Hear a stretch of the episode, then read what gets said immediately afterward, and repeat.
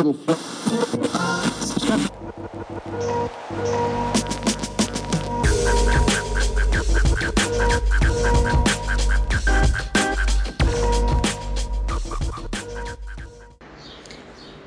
isla no es la alegre mulata que conocen los turistas, con un mar pacífico enredado en sus cabellos lacios, piel de miel de abeja y caderas de contrabajo.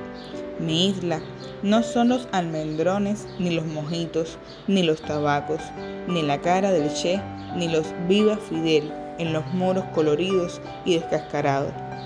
Esa es la postal de mi isla, la que tanto venden y la que tantos compran. Mi isla es un estudiante de medicina que sabe que su sueldo no excederá a los 20 chavitos y aún así se hace médico. Mi isla es una madre soltera que hace lo que puede para alimentar a sus hijos a diario. Mi isla es un padre que roba al gobierno para, traer algo a la casa.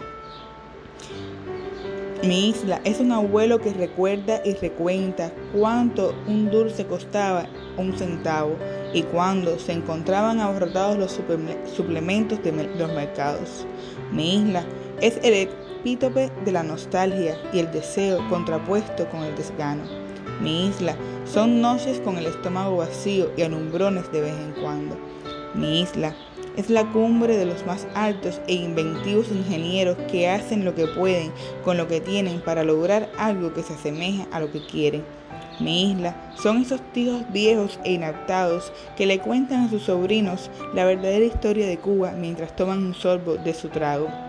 Mi isla es un dominó con el que se debate con más seriedad la situación del, del país que en una mesa redonda. Mi isla no es una postal, está lejos de serlo.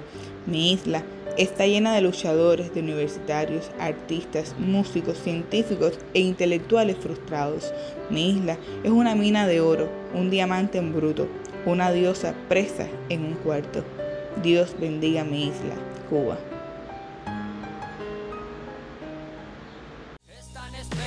Que la sociedad colapse, que la crisis de valores sea irreparable, que nuestros hijos aprendan el invento y la cochambre y que crezcan como nosotros, guatacones y cobardes.